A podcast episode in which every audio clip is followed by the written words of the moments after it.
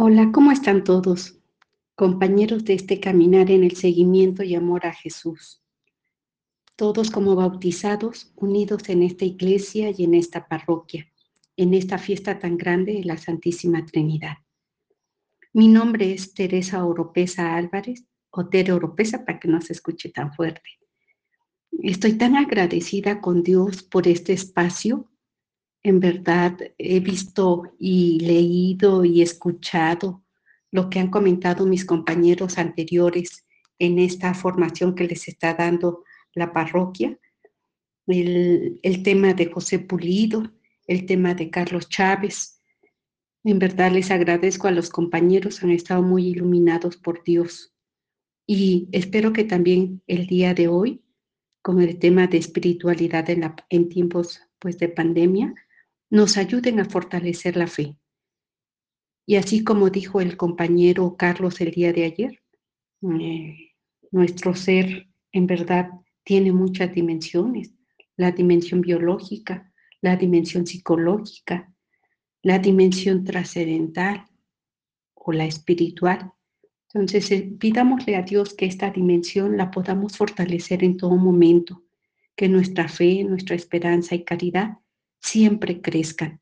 Vamos a encomendarnos a la Santísima Trinidad para el tema del día de hoy y voy a tomar una oración de un padre jesuita que se llama o se llamó Pedro Arrupe de la Compañía de Jesús. En nombre del Padre, del Hijo y del Espíritu Santo. Amén.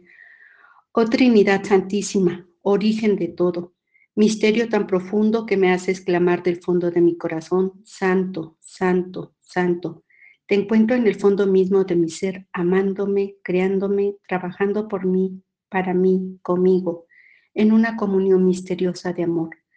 Dame, Señor, que yo comience a ver con otros ojos todas las cosas, a discernir y leer los signos de los tiempos, a gustarte tus cosas y saber comunicarlas.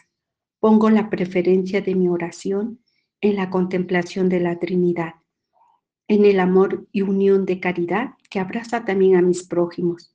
Padre eterno, confírmame. Hijo eterno, confírmame. Espíritu Santo, confírmame. Santísima Trinidad, confírmame. Un solo Dios, confírmame. En el nombre del Padre, del Hijo y del Espíritu Santo. Amén. Que luzca en verdad la, la paz, la armonía, las, la esperanza, la misericordia en cada una de sus familias, en sus personas, en su comunidad parroquial. Y vamos a iniciar con este tema, sabiendo que la espiritualidad es necesaria fortalecerla, es como una plantita que tenemos que alimentarla día a día. Y como parte de una parroquia, pues tenemos muchos medios, las Eucaristías, la oración personal, la plática con todos, con todas estas personas que en este taller nos han estado apoyando y que han sido bien claros. Pues vamos a encomendarnos y que Jesús sea nuestra guía. Bienvenidos, muchas gracias. Vamos a escucharnos y a poner atención y a, disponernos a vivir esta charla de este, de este día. Buenas noches. Claro, los saludo desde aquí, desde México. Ahorita son noches, no sé por allá qué hora es, pero saludos a todos ustedes. Sé que llevan ya algunos días con la reflexión de varios temas. En verdad se me hace una parroquia muy viva, muy bonita, que se preocupa por la formación de cada uno de los miembros de la misma. El tema que vamos hoy a reflexionar es el de espiritualidad en tiempos de pandemia. Mi nombre es Teresa Oropesa Álvarez, soy mexicana y agradezco de antemano la invitación de Jenny a este espacio para compartir con ustedes. Soy religiosa de la Congregación del Divino Pastor. Llevo ya casi 32 años de vida religiosa y de edad pues tengo 50 años, así es que una edad mediana. Lo más importante es que todos nos vamos a centrar, que somos seguidores y seguidoras de Jesús. somos bautizados que formamos esta, esta iglesia, esta comunidad. Y el tema lo vamos a abordar primero desde la experiencia. Les compartiré algo de, de lo que yo he vivido en lo personal y familiar. Luego retomaremos pues la experiencia también de ustedes, aunque a lo mejor no la vamos a poder compartir, pero las preguntas o las indicaciones nos ayudarán a retomar la experiencia. Y terminaremos, perdón, y luego retomaremos alguna cita bíblica, algunos medios como la meditación y terminaremos con las invitaciones que nos hace esta reflexión para actuar y poner en práctica en nuestra vida diaria. Ahora sí, quiero empezar el tema que nos ocupa partiendo desde nuestra experiencia y lo que hemos vivido todos y todas durante esta pandemia, desde la realidad de cada uno de nosotros en lo personal y de nuestros países, porque pues realmente pues México tiene otra realidad al país de ustedes para lo cual les pido tengan una hoja o un cuaderno y pluma o lápiz a la mano. Los invito primero a recordar qué sentimos cuando empezamos a escuchar sobre esta pandemia y luego recordar los sentimientos que vivimos cuando ya estaba en nuestro alrededor, en nuestro país, en nuestra localidad ya que recordemos este, o que ya hayamos recordado estos puntitos, ahora los invito a escribir esos sentimientos. Nada le hace que salga una lista un poco amplia. Lo importante es escribir lo que sentimos, ser consciente de qué fue lo que sentimos. Puede ser una lista de los sentimientos que broten sin pensar mucho, nomás recordando y, trayendo a la memoria esos sentimientos. Tal vez pueda anotar, yo en mi lista anoté miedo, ansiedad, soledad, tristeza, fragilidad, dolor, pérdidas, confusión. Ustedes tendrán otros sentimientos les dejo unos minutitos para que puedan acabar de hacer su lista.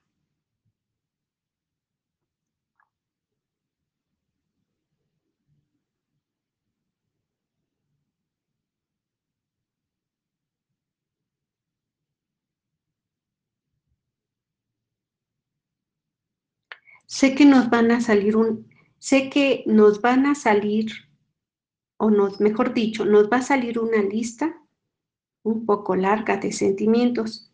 No importa lo que ustedes hayan anotado, o igual si fue una lista muy corta.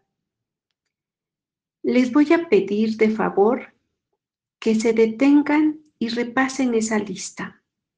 Ahora vamos a subrayar los sentimientos que considero más importantes.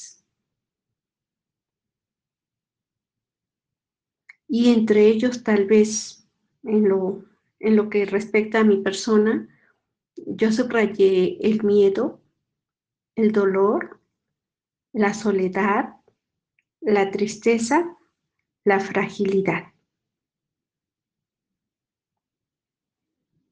Vamos a ser conscientes que los sentimientos no son malos ni son buenos, solo son sentimientos y ellos cobran mayor importancia cuando somos conscientes de ellos y cuando aprendemos a manejarlos. Si somos conscientes de los sentimientos, sabremos ubicarlos y ellos nos darán un aprendizaje. Nos enseñan algo de nuestra realidad personal, familiar, social y sobre todo en esta pandemia, que gracias a Dios y a todos los em, investigadores ya hay vacuna, pero aún hay varios sectores, por lo menos aquí en México, que faltan de recibirla. Los vacunados han sido los adultos mayores, el sector salud del gobierno, docentes, pero aún falta mucho en la población.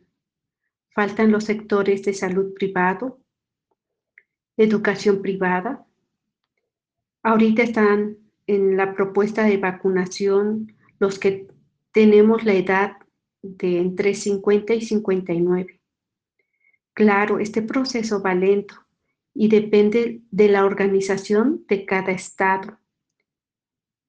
Eso es aquí en México. No sé cómo estén ustedes al respecto de la vacunación, si ya tendrán la vacuna, si les va a tocar a todos, si ya vacunaron a los adultos mayores, si ya vacunaron a los médicos, a los de área de salud. Ya me contarán y se los voy a agradecer, porque las realidades de nuestros países son muy distintas, pero lo importante y lo esencial somos los seres humanos y cómo estamos viviendo esto. Ahora, si me permiten, quiero compartirles un poco de mi experiencia de enfermedad personal y familiar. Como religiosa, em, tuve que pedir un permiso y ustedes ahorita lo van a entender por qué. Un permiso de estar fuera de la comunidad. Y empiezo porque em, sin darme cuenta yo, yo me enfermé. Y cuando me enfermo, mm, primero no sabían qué cosa era, pensaban que era estrés, que eran nervios, pero la situación es que yo empecé a, tener pérdida auditiva del oído izquierdo. Me hicieron varios estudios, varios diagnósticos algunos coincidían, pues me decían que yo padecía esto que llaman otoesclerosis. Al inicio yo dije, es estrés, denme apostolado y todo esto se me va a quitar. No le quise hacer caso y no me atendí. Hasta que después tuve por alguna situación que volver a retomarlo. Y cuando yo lo retomo, pues los doctores pues me dicen, no, no hay necesidad de operación, ustedes se pueden mantener así, este, sí hay una pérdida, pero mm, usted vaya tranquila, este, no hay medicamento para esto que a usted le pasa, porque comencé a tener algunos zumbidos.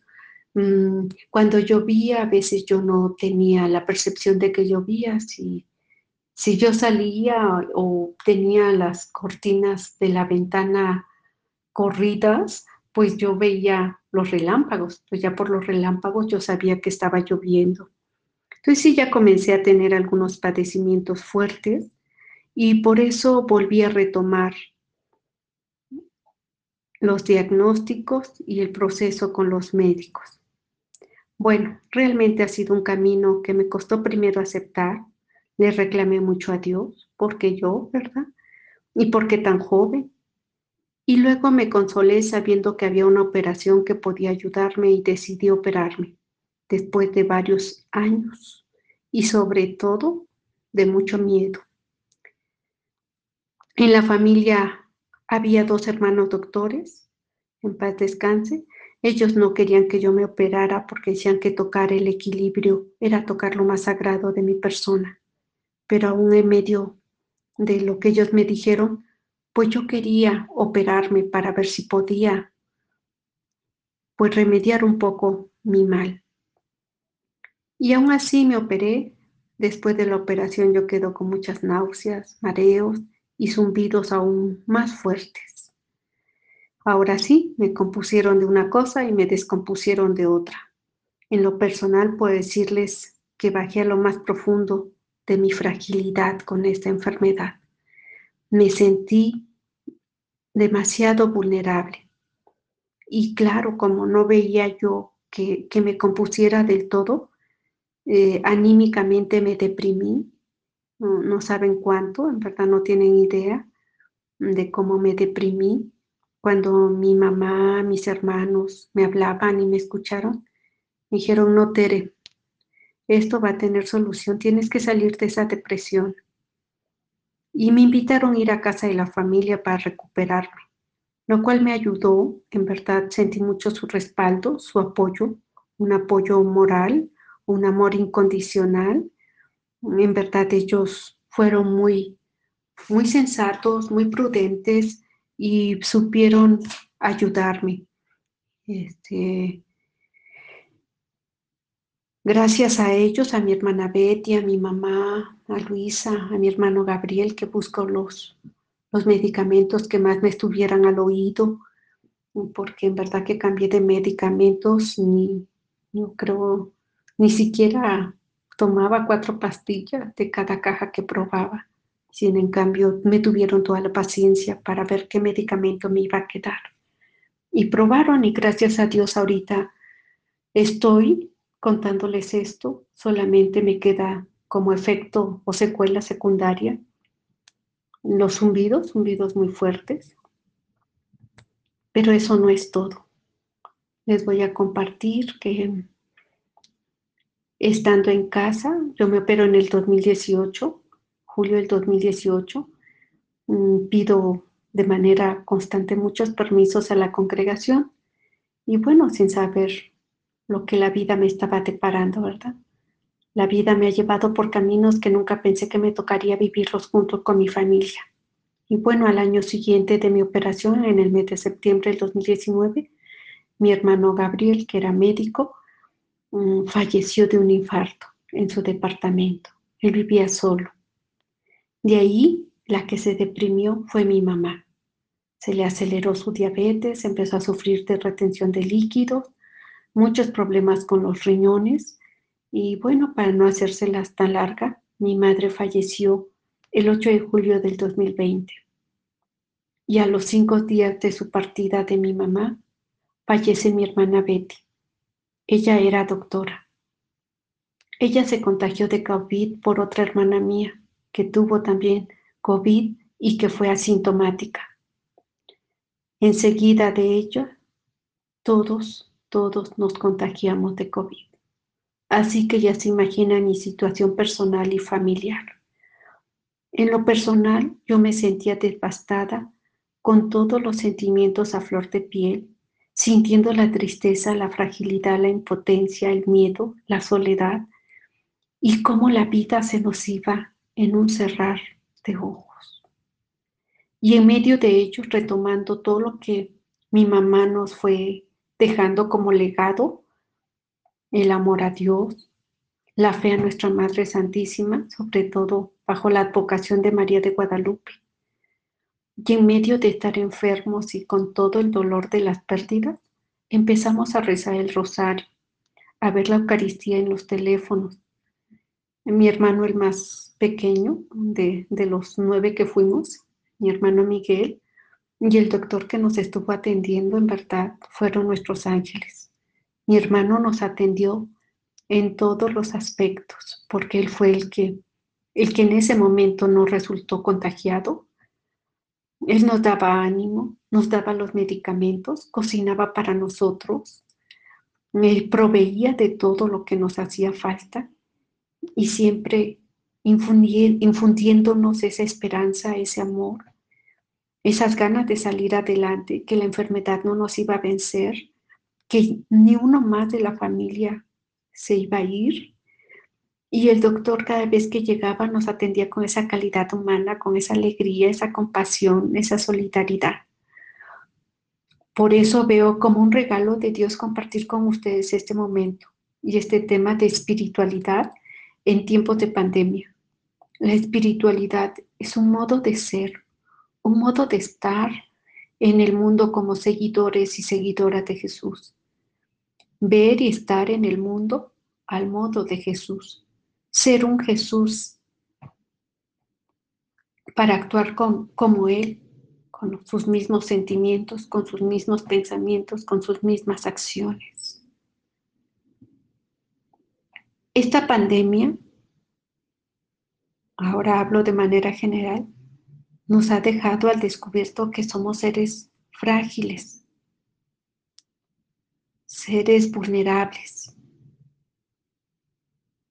llenos de miedo en el momento que, que nos ha tocado vivir este virus en carne propia. Sabemos que se llevó a, a muchos seres queridos y a mucha gente que no conocimos. Sabemos de las cifras que manejan en los medios de comunicación. A veces decimos eso es cierto, a veces entramos en duda. Decimos, esos son los que tienen registrados, pero tal vez haya más que nunca se registraron. Porque estas cifras no reflejan la realidad real, precisa de fallecidos y de contagios.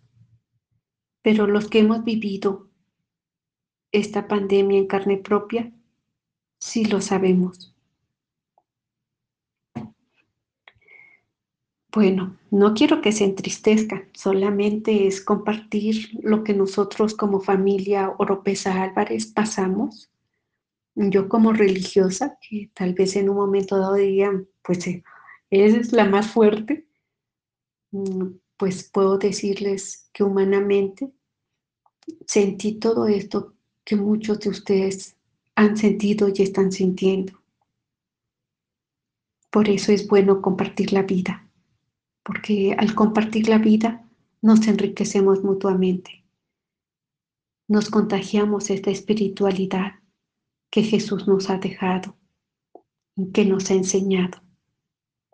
Bueno, ahora les voy a pedir que escriban o describan alguna historia pequeña que deseen compartir ustedes, ya sea de su familia, de los vecinos, de las noticias, de otros países, de cómo vivieron el COVID o cómo lo están viviendo porque ahorita al menos India, lo que nos dejan ver en, los medios de comunicación, en los medios del Internet, es que India la está pasando muy mal.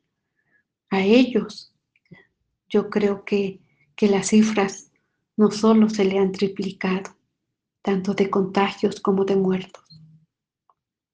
Pero pues ahorita es mejor partir de lo que ustedes vivieron, de, de su familia, de las familias que tienen alrededor, cómo vivieron el COVID, cómo están pasando esta pandemia y que en medio de eso también puedan descubrir esos signos que son signos de esperanza, signos de amor, signos de ayuda, de solidaridad, signos que nos infunden que la vida vale la pena continuarla. signos que nos hacen seguir honrando la memoria de los que se fueron y del legado que nos dejan. Por este día lo vamos a dejar hasta acá. Esta es su tarea, escribir su propia historia. Y escribir no es para ahondar en un hoyo que nos, que nos deprima más. No, al contrario es para tomar en cuenta, para ser conscientes de los sentimientos que nos brotaron, que nos generaron, que somos humanos y que es normal y natural que los sintamos, pero también descubriendo en esa narración que ustedes van a hacer los signos de Dios en medio de su historia. ¿Cómo es que Dios, como diría por ahí un tal Jesús, cómo mete la mano Dios por nosotros en nuestra historia. Por este día y por esta, por este, por esta parte de este tema que es el ver y el compartir la experiencia, el partir de nuestra experiencia, hasta aquí le vamos a dejar. Espero que esas experiencias que ustedes están escribiendo hagan historia dentro de tantas historias que han vivido y siguen viviendo nuestros hermanos y hermanas en todo el mundo. Muchas gracias y que quede bonita y bella esa historia y que pueda reflejar la acción de Dios.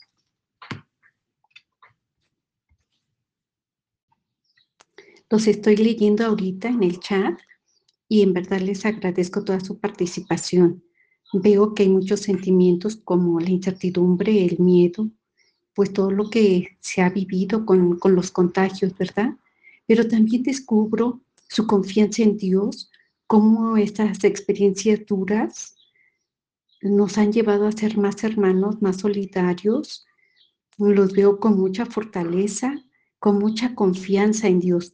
Y eso es muy importante. Si nosotros confiamos en Dios en los momentos más difíciles, nuestra espiritualidad se va haciendo como, como ese árbol fuerte y frondoso. En verdad les agradezco. Y sí, a todos nos está costando, a todo el mundo nos ha costado traer el cubrebocas, el gel, este, la sana distancia, pero ahora sí, es por cuidarnos a nosotros mismos y cuidar a los demás. Entonces, mm, nos estamos acostumbrando, nos está costando trabajo, sí, pero nos estamos acostumbrando y es una manera también de seguir cuidando la vida. Es cierto, nos cuesta no ir a misa, nos cuesta que no haya confesiones o estar en nuestra parroquia adorando al Santísimo, pero les aseguro que Dios está en cada uno de nuestros corazones y que nuestra oración personal trasciende más allá de nuestras cuatro paredes de la, de la casa. Así es que sigamos orando con mucha fe y confianza en Dios y en que Él nos está llevando a, vivir esta oración en un sentido comunitario más amplio. Sigo al pendiente de sus participaciones. Gracias por estar en verdad con el corazón tan abierto para seguir caminando en esta formación. Buenas noches. Soy Tere Oropesa, religiosa el Divino Pastor.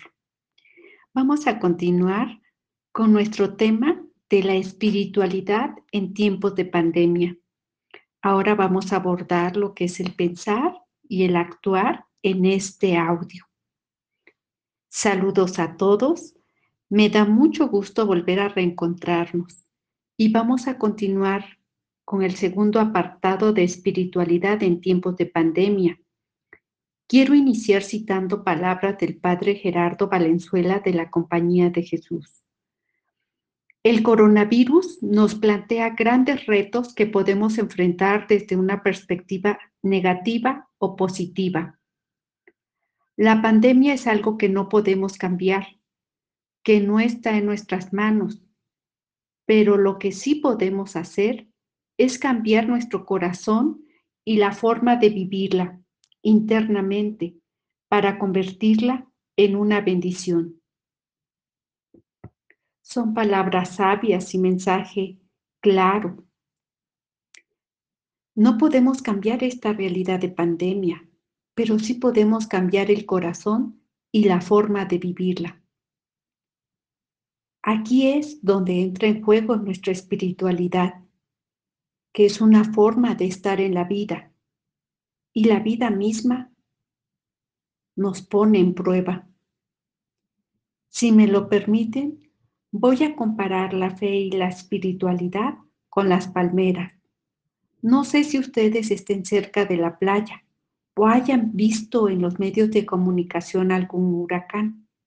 Hay zonas cercas de la playa que tienen bellas palmeras y estas aún en medio de fuertes vientos y tormentas, se mantienen, se mantienen firmes. Y eso es debido a su flexibilidad, a sus raíces. Y así podrán pasar algunos huracanes y no les pasa nada. Al contrario, se hacen más fuertes. Así es la espiritualidad o debe ser la espiritualidad bien cimentada en la fe en Dios, Señor de la vida y de la historia, en la fe en el Dios trino que es comunidad. Pero la verdad es que somos humanos y nos pasa como narra en el Evangelio de San Marcos. el pasaje de la tempestad calmada. Marcos 4, 35 al 40. Se los voy a leer. El evangelista San Marcos nos narra cómo al atardecer de aquel mismo día, Jesús dijo a sus discípulos, crucemos a la otra orilla del lago. Despidieron a la gente y lo llevaron en la barca en que estaba. También lo acompañaban otras barcas.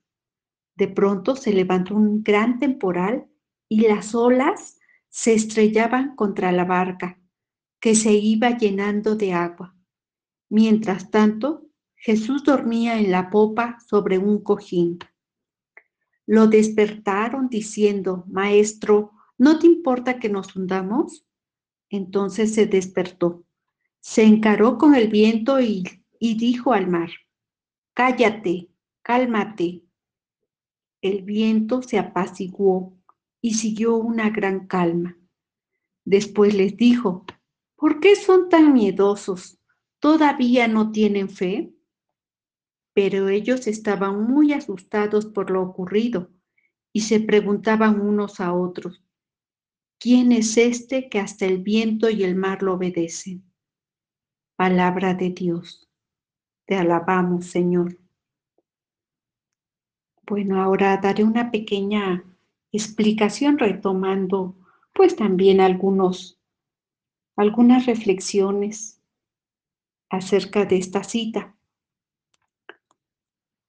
Claro, no cabe duda que nos identificamos con los discípulos de Jesús, que cuando todo está bien, parece que entendemos todo y nos sentimos seguros, seguras.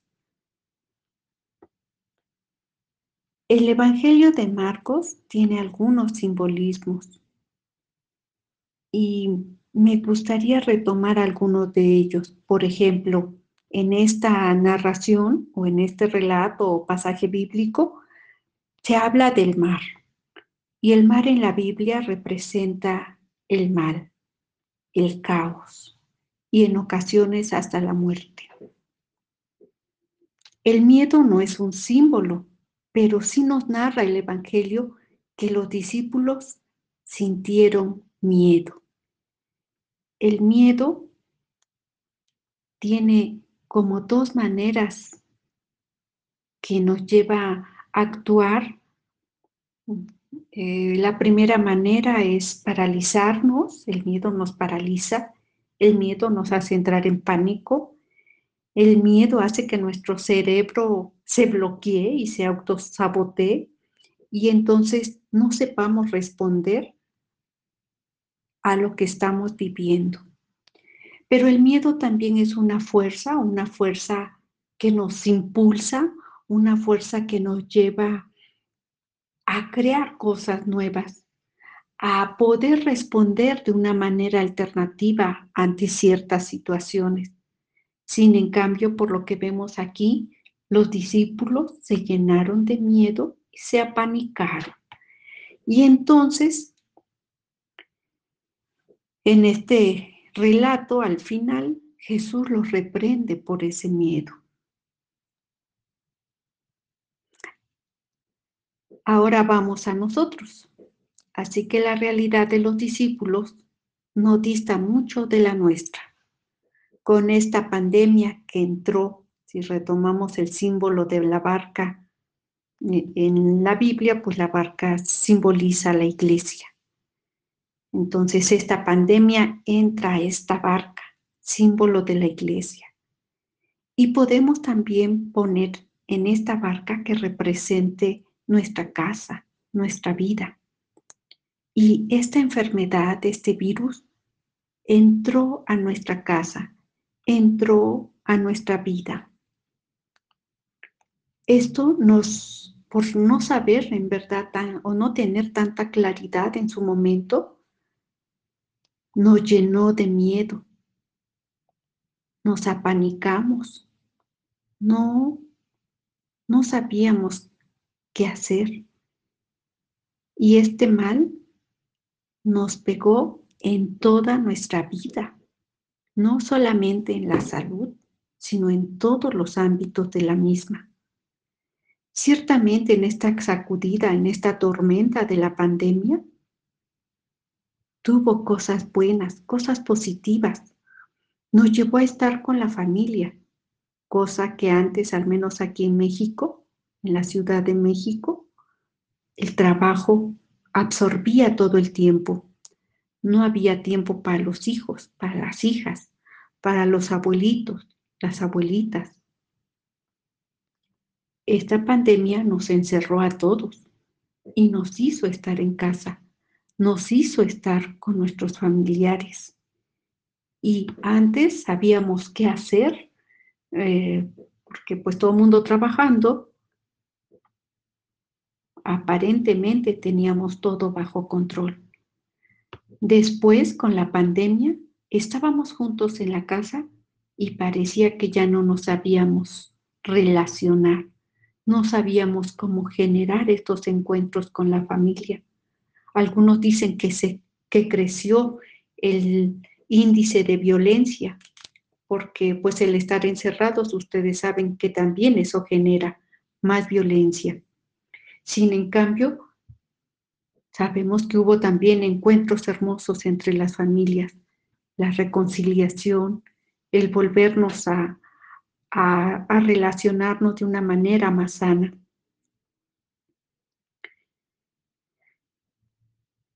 Eso fue uno de los frutos. Otro nos llevó a vivir o a trabajar de otra manera. Nos empujó a hacer todo por línea. Nunca nos habíamos imaginado trabajar desde línea. La educación que, que la verdad, pues muchos decían ya por línea, pero no todos tenían, al menos aquí en Ciudad de México o en México, la infraestructura para dar clases en línea. Sin en cambio, nos hizo entrar en esta línea. Nos ha hecho o nos ha llevado también a reinventar la cercanía entre nosotros, que somos tan sociales, tan fiesteros. Otras maneras de expresar el amor. Nos llevó a pensar en los demás ante un individualismo y egoísmo rapaz que ya nos estaba caracterizando como sociedad postmoderna. Nos hizo retomar nuestra fe en Dios, pues ante tanta gente que dejó de creer en Dios, ahora sabemos con certeza, como decía San Agustín, el que te creó sin ti, no te salvará sin ti. Nuestro vínculo hacia Dios, esta realidad nos hizo fortalecerlo volver a Dios. Ahora así como el hijo pródigo que se alejó de su padre mm, por gastar sus bienes y, y pues vivir la vida como él quería, pues así nosotros nos vemos reflejados también en él y regresamos al Padre, regresamos a Dios y sabemos que nuestra vida solo depende de Él. Y esta frase de San Agustín, pues la verdad nos hace sentirlo y vivirlo en carne propia. También nos hizo recuperar la fe, como dice en la Biblia, la fe de los pobres de Yahvé, de depender y confiar plenamente en Dios, a volver a la iglesia doméstica, la iglesia que es en casa, que es de papá y de mamá, esa iglesia doméstica donde se vive la fe en todos los sentidos, donde papá, mamá son los responsables de transmitir ese amor a Dios, esas expresiones de nuestra religiosidad y de nuestro amor a, a la Virgen María, a los santos, a Jesús. Volvemos a esa iglesia doméstica Ciertamente nos falta todavía mucho por seguir aprendiendo de esta pandemia y que esos aprendizajes sean para fortalecer nuestra espiritualidad. Otro medio para fortalecer la, espiritualidad, y les comparto desde mi vida personal, lo que a mí me ha ayudado es la meditación. La meditación es una manera, una forma de reconectarnos con la tierra, con nuestro cuerpo, con nuestra respiración, con la palabra de Dios. Yo, como les compartí, después de mi operación del estribo del oído izquierdo, quedé con zumbidos fuertes que no me dejan a veces dormir y me causan ansiedad. Y ante tantas pérdidas de mis familiares, la meditación es un medio para fortalecer mi fe, mi esperanza, mi caridad, una reconexión con Dios, conmigo misma, con los demás y la naturaleza. En verdad les digo a ustedes, a las nuevas generaciones o a las generaciones medianas que saben trabajar y usar estos medios cibernéticos del Internet y todos los demás, que los utilicen y que busquen en ellos instrumentos que nos ayuden a fortalecer nuestra espiritualidad. Entre esos medios que nos ofrece la tecnología, el Internet, les voy a recomendar, que es lo que yo a veces escucho, algunos audios en el canal de YouTube de Cristina Babat, sus meditaciones, búsquenlas, escúchenlas, pónganlas en práctica. Ella tiene una forma de guiarnos en, en estas meditaciones que en verdad logramos esa conexión no solo con nosotros mismos, sino también con Dios. Pueden buscar también en YouTube entrevistas del padre Pablo de Ors, es un sacerdote español que ha fundado un grupo que se llama Amigos del Desierto, que está en Facebook, pero ellos dan todo, todos unos medios para vivir esta espiritualidad de la, de la meditación. Por lo pronto es lo que yo les recomiendo desde mi humilde caminar. También este, podemos platicar sobre algún otro medio para checar cómo está nuestro estado espiritual. Como religiosa del Divino Pastor tenemos arraigado en nuestra espiritualidad la espiritualidad ignaciana. ¿En qué consiste esta espiritualidad ignaciana? Bueno, pues vivir lo que San Ignacio de Loyola fue viviendo durante todo su proceso de conversión, eh, de discernimiento, de descubrir cómo el mal espíritu actuaba en, en su vida de fe, en su entrega. Y bueno, por lo pronto, ¿qué les voy a compartir de esta espiritualidad ignaciana? Él nos decía que deberíamos de cuidar nuestra vida espiritual y él describe cuatro estados en esta vida espiritual. Él menciona y habla de la consolación, de la desolación y del estado de prueba. Les comentaré brevemente en qué consiste cada uno de ellos. La consolación es cuando parece que todo va bien. Nuestros sentimientos son de alegría, de ánimo, de esperanza, de entrega, de compromiso, y los pensamientos van en esa misma línea, al igual que nuestros, nuestras acciones. Nuestros apostolados, nuestra misión crece en todos los sentidos porque nuestra vida espiritual está creciendo. En los otros dos estados espirituales, bueno, el de prueba, eh, pareciera ser que vamos creciendo, pero hay algo que nos va deteniendo. O a veces vivimos esas pruebas que Dios permite, pues para que si estábamos un poco eh, apocados, desanimados, nuestra vida espiritual crezca, ¿verdad? Pero el estado espiritual de desolación, ese es cuando el mal espíritu cabalga, nosotros decimos en nuestras heridas o en nuestra autoestima, ¿verdad? A veces tenemos una autoestima muy baja o de chicos fuimos muy, este, muy regañados por papá o por mamá y creemos que, que esa puede ser nuestra herida este, en esa herida, si alguien me grita, entonces yo ya me pongo triste y esa tristeza me lleva a pensar en que no tiene sentido esta vida. Y bueno, ya se va haciendo ahí un, un enlace de pensamientos y acciones que hacen que nuestra fe y nuestra espiritualidad se debilite. ¿Y qué es lo que perdemos en este, en este estado espiritual? Perdemos, o mejor dicho, nos alejamos de nuestra mejor brújula orientadora que es Dios. Nos alejamos de Dios, perdemos la fe, la esperanza, la caridad. Por eso es tan importante estar atentos a esos estados espirituales y preguntarnos en qué estado espiritual nos encontramos San Ignacio de Loyola nos pide a, las, a todos los que vivimos su espiritualidad a recoger el día. ¿Qué es eso? ¿En qué consiste? Bueno, durante el día estar atentos cómo me levanté, con qué sentimientos, qué pensamientos, qué acciones, y así vivir con conciencia todo el día. Y en la noche, entonces sí, dicen recoger el día.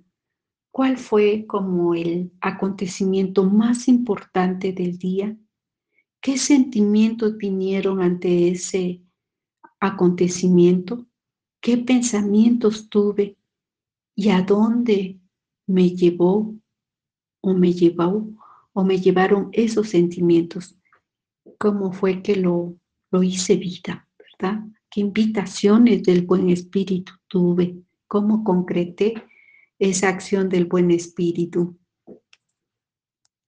Y bueno, pues San Ignacio de Loyola fue muy, muy fino para, para discernir. Él dice que el mal espíritu siempre nos va a agarrar por nuestro lado más débil. Él nos conoce, creo, mejor que, nosotros mismos, pero él dice, no le, no le abran la puerta al mal espíritu. Y nos invita a estar siempre en esa continua ah, manera de, fortalecer nuestra espiritualidad a través de la oración, a través del discernimiento, a través de recoger el día, a través de los ejercicios espirituales o, o, retiros, ¿verdad? Él habla de unos ejercicios espirituales de ocho días. Lo ideal es vivir un mes, pero sabemos que a veces eso es difícil. Entonces, por lo menos nos conformamos en vivir una semana espiritual o unos retiros que nos ayuden a profundizar en nuestra espiritualidad y a fortalecerla. Eh, recordemos también las palabras de San Pablo en una de sus cartas, en la carta a los Gálatas, en la cita del capítulo 5, 22, 23, nos habla de los frutos del Espíritu Santo y dice que esos frutos son el amor, la esperanza, la alegría, la paz, la comprensión, la generosidad, la bondad y la fidelidad.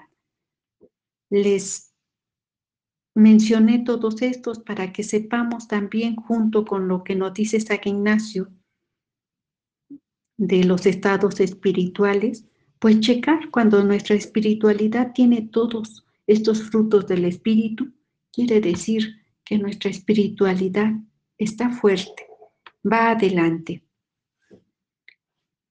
Y es bueno no, no dejar que nuestra espiritualidad sufra de anemia o se vea debilitada.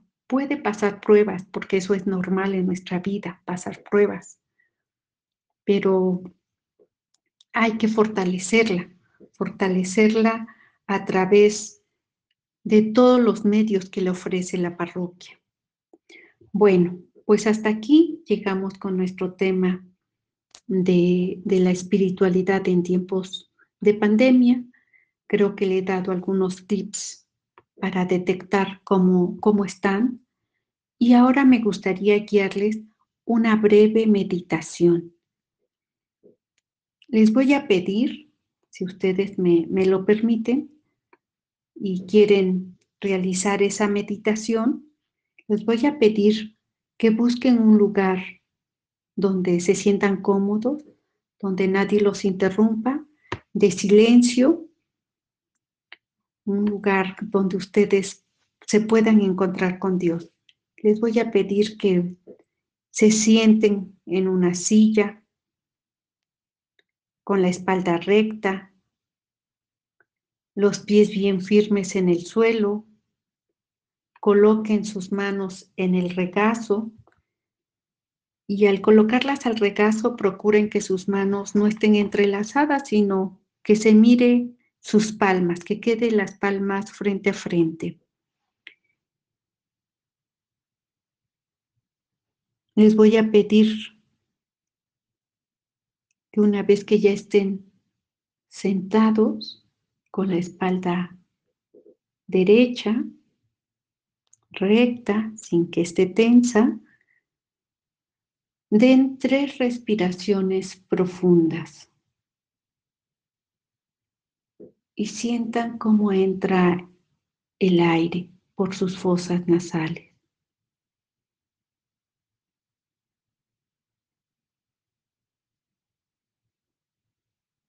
Después, cada uno puede continuar a su ritmo las respiraciones. Inhalamos, exhalamos, cada uno a su ritmo.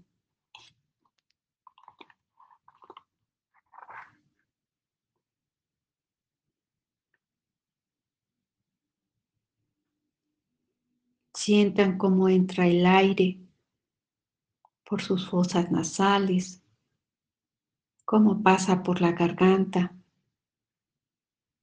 cómo baja a nuestro estómago, a nuestro vientre. Sientan cómo se levanta con estas inhalaciones nuestro abdomen y pueden exhalar por la boca o, bien por la nariz. Sean conscientes cuando exhalan.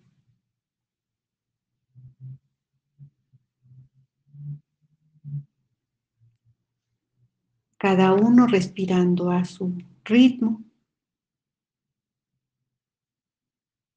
Ahora les voy a pedir, sin dejar de, de estar atentos a su respiración, que ubiquen cómo está su cuerpo.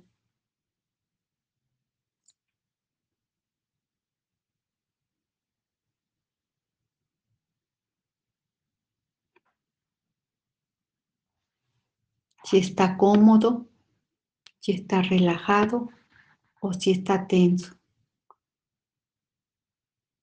¿Cómo está tu cuello? Relájalo. Suelta tus hombros. Disfruta de este momento que te has regalado para ti y para Dios.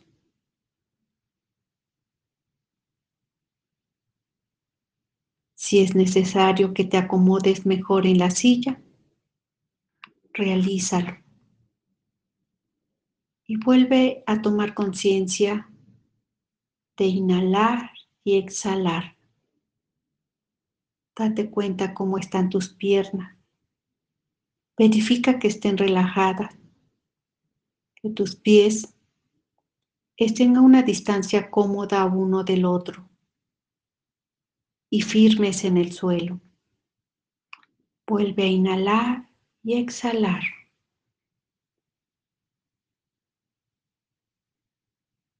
Ahora cuando inhalamos, les voy a pedir que repitamos en silencio en su corazón. Dios Padre.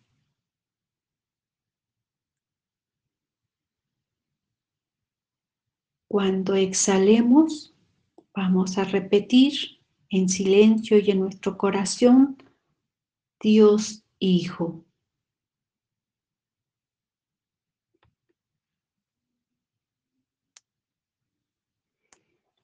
Y antes de volver a inhalar, van a repetir silencio y misericordia.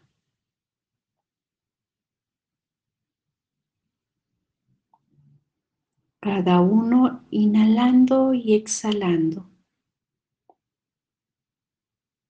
Pueden cerrar los ojos quienes gusten, quienes no tengan mucho esa práctica, con los ojos abiertos. Y al inhalar decimos Dios Hijo. Y al exhalar, perdón, al inhalar Dios Padre. Al exhalar Dios Hijo. Antes de volver a inhalar, silencio y misericordia.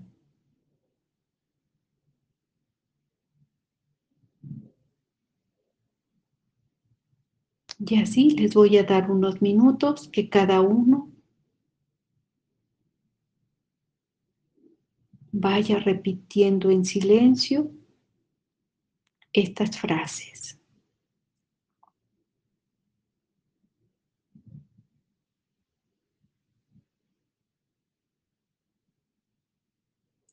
Tres veces más.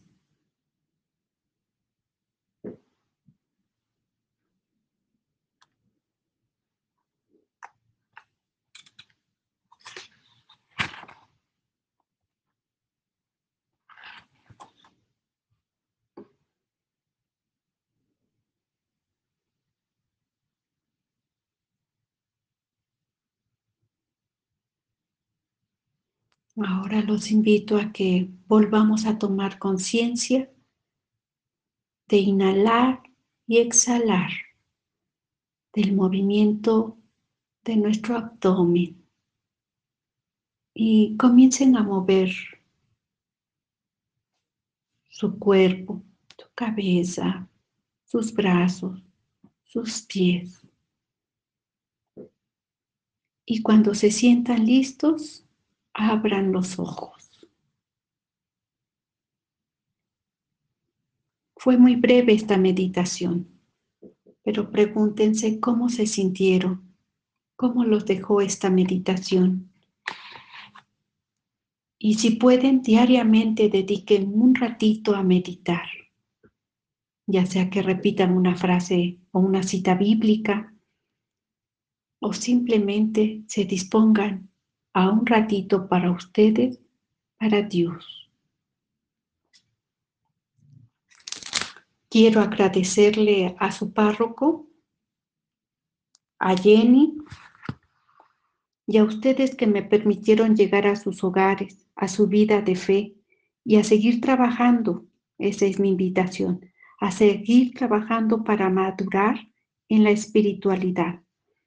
No dejen de vivir todos los medios que tenemos, la oración personal y comunitaria, la Eucaristía, los demás sacramentos, sus retiros que, a los que los invitan en la parroquia y demás medios que les ofrece la parroquia para seguir creciendo en nuestra fe y en nuestra espiritualidad y seguir mostrando nuestra fe por medio de las obras, para poder dar testimonio de que somos discípulos, discípulas, seguidores, seguidoras de Jesús.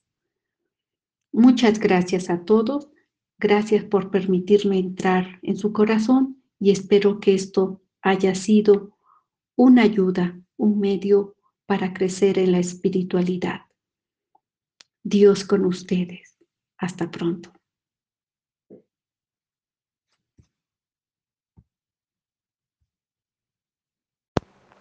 Un 27 de noviembre del año 1999, trabajaba yo en HL Bulton, La Guaira.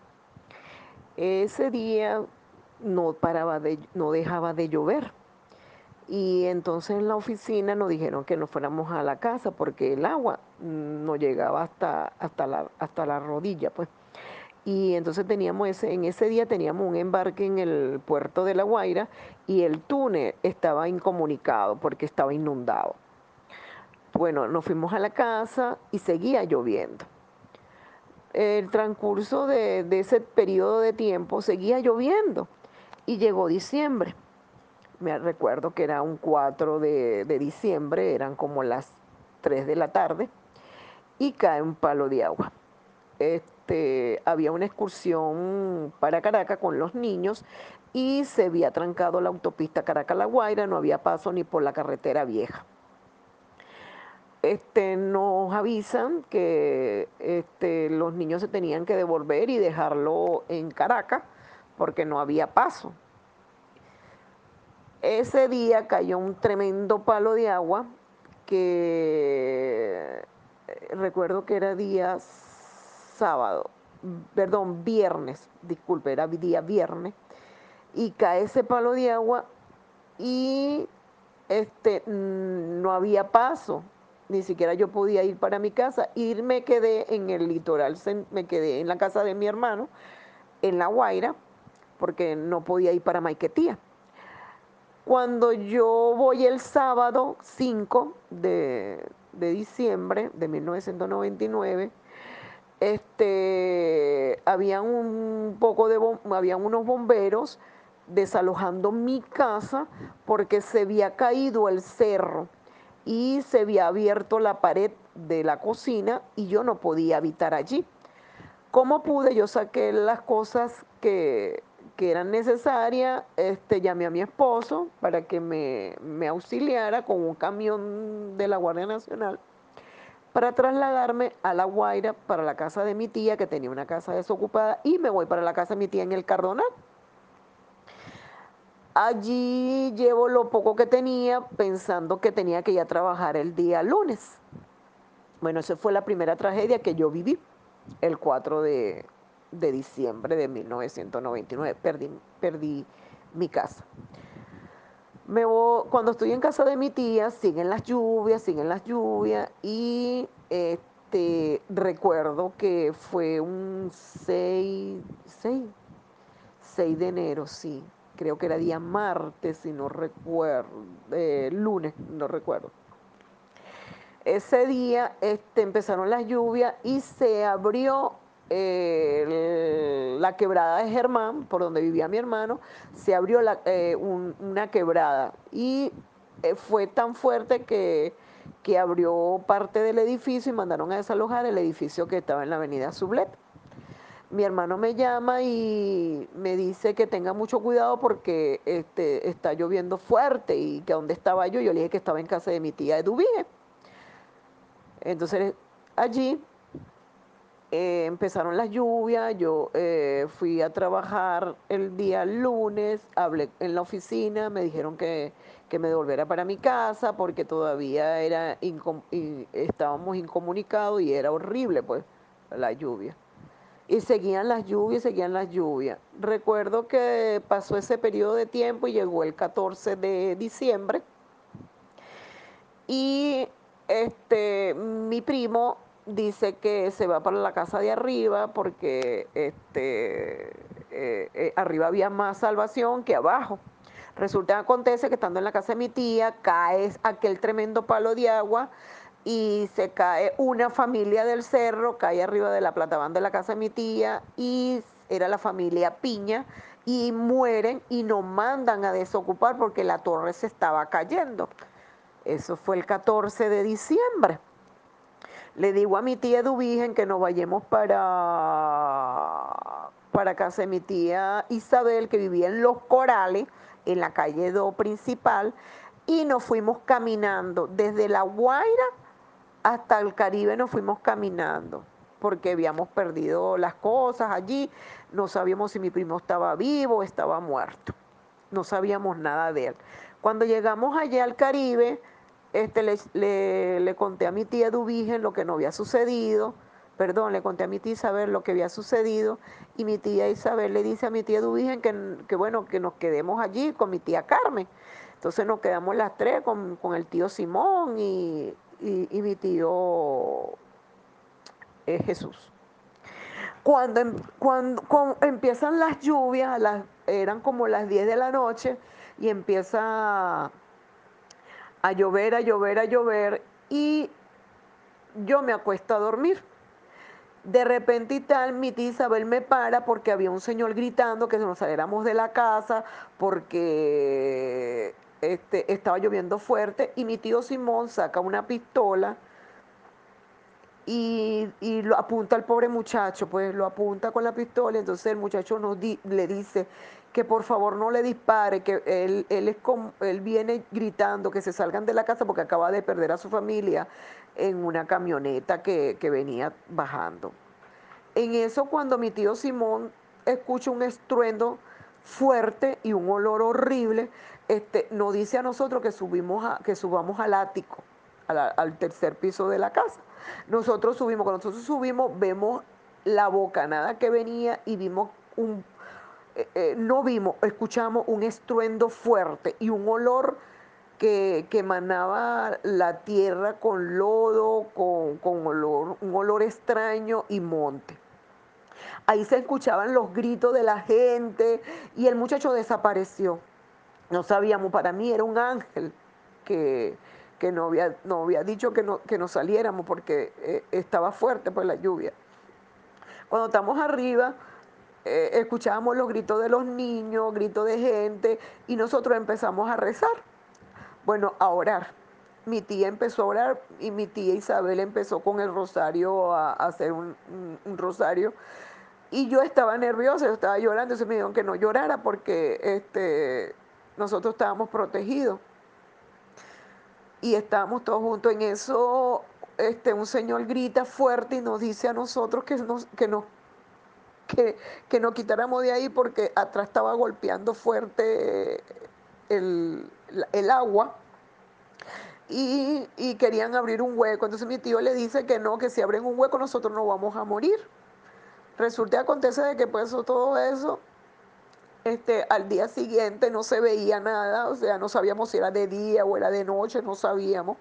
Y la gente lo que hacía era gritar. En eso llegó un, helicóptero, eh, habían helicópteros rondando y nosotros hacíamos señas con paraguas para que nos auxiliara, pero no nos podían auxiliar por, por la tempestad del agua.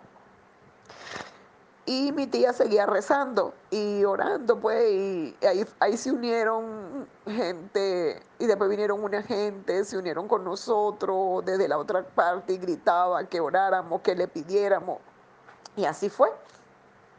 En eso, después que vemos que estaba como ca- cayendo, que, que estaba, estaba no mermando, ¿no? sino se veían los estruendos, la broma, allí viene un- una gente con unos helicópteros y, y el helicóptero choca con unos cables y cae en toda la esquina donde nosotros estábamos.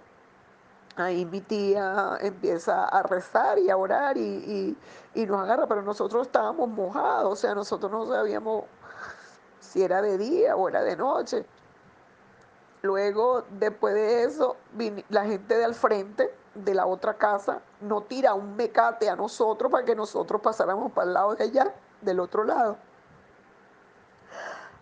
Cuando yo estoy pasando para el otro lado de la casa, yo me caigo y me arrastra el río, me arrastró, me arrastró el río.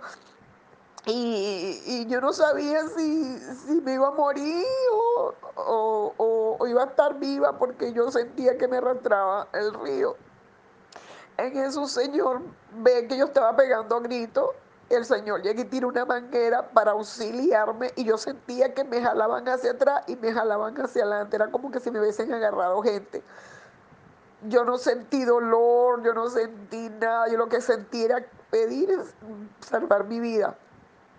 En eso, cuando tratan de sacarme, este, estaba toda maltratada, tenía moretones, tenía golpes en mis piernas, eh, se me encajó un pedazo de cabilla. Yo no sentía dolor por el desespero. Y entonces mi tía se quedó del otro lado de la casa. Yo no sabía si estaban vivos, estaban muertos. Y yo empecé a caminar de, de- de desespero al contrario. Y, y- y veían gente caminando, vi muertos, vi niños, vi animales, vi tantas cosas que yo lo que hacía era pedirle al gran poder de Dios que me diera fuerza para, porque yo pensaba que me iba, que todo era, no íbamos a morir allí.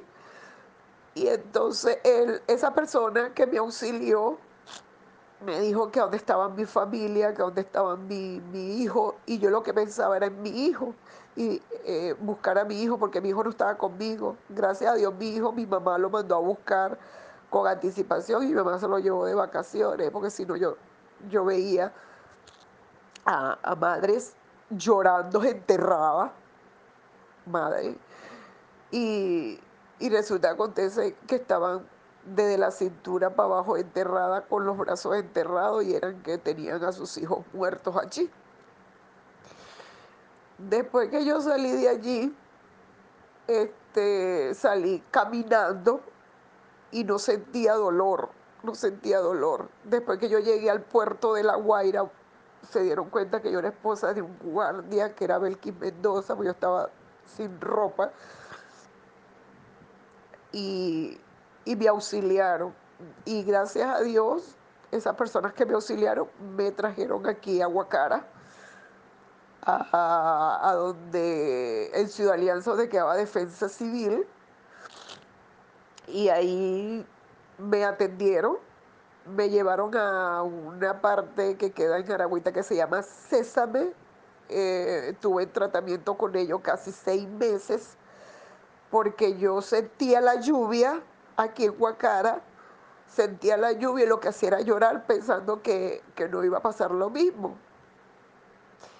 Y bueno, gracias a Dios, hoy le doy gracias al gran poder de Dios porque estoy viva, mi hijo está bien, perdí familiares, sí, porque todavía no sabemos si mi tío, si mi primo Arlie está vivo, está muerto, porque él subió pues y hasta la fecha nosotros no sabemos nada de él, de, la familia, ni de mi tío Jesús.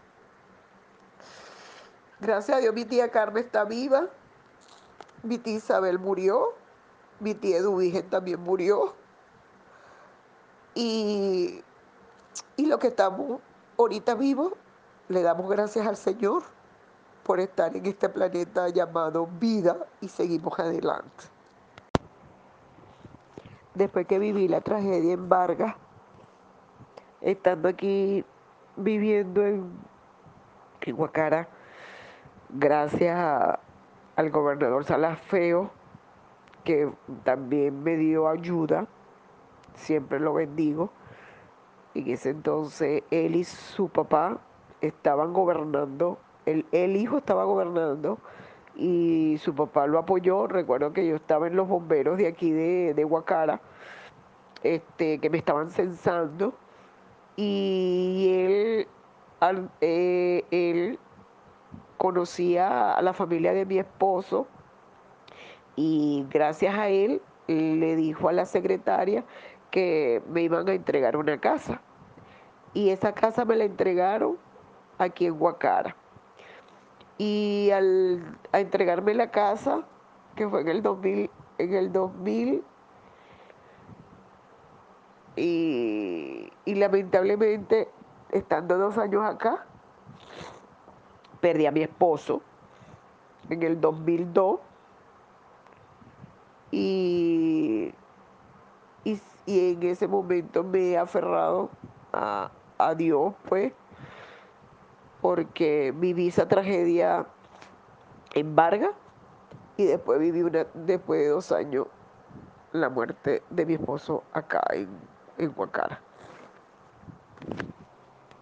Y desde entonces, desde que estoy aquí en Huacara, no he dejado de, de pensar en, en Dios ni en su Hijo Jesucristo. Y gracias a, a todos lo que he conocido, que han sido gente religiosas, gente muy cordial, que me han prestado su mano amiga y sigo aquí, creyendo y fortaleciendo mi fe en Dios. Buenas tardes hermanos, Dios les bendiga. Eh, eh, hago la grabación de este audio para felicitar ¿verdad? a todos los organizadores. El tema de la enfermedad siempre ha sido uno de los temas engorrosos para nivel pastoral, ya que toca la parte física y nos causa dolor cuando la sufrimos. Pero a lo largo de la historia de la salvación vemos que la enfermedad también es una gran oportunidad de acercarnos a Dios. Nos ayuda justamente a buscar la perfección cuando involucramos los sufrimientos y dolores a la pasión de Cristo. Agradezco a los hermanos que han colaborado en sus charlas eh, dinámicas y también profundas, en algunas de ellas la participación de todos. Agradezco su participación, que Dios les bendiga, que los cuide de cualquier enfermedad y si de ella tenemos que padecer, que nos sirva para nuestra santificación. Y yo los bendigo en el nombre del Padre, del Hijo y del Espíritu Santo. Les habló el Padre Alexis Medina, párroco de la Iglesia de Cristo Rey en Nueva Aguacara, Carabobo, Venezuela.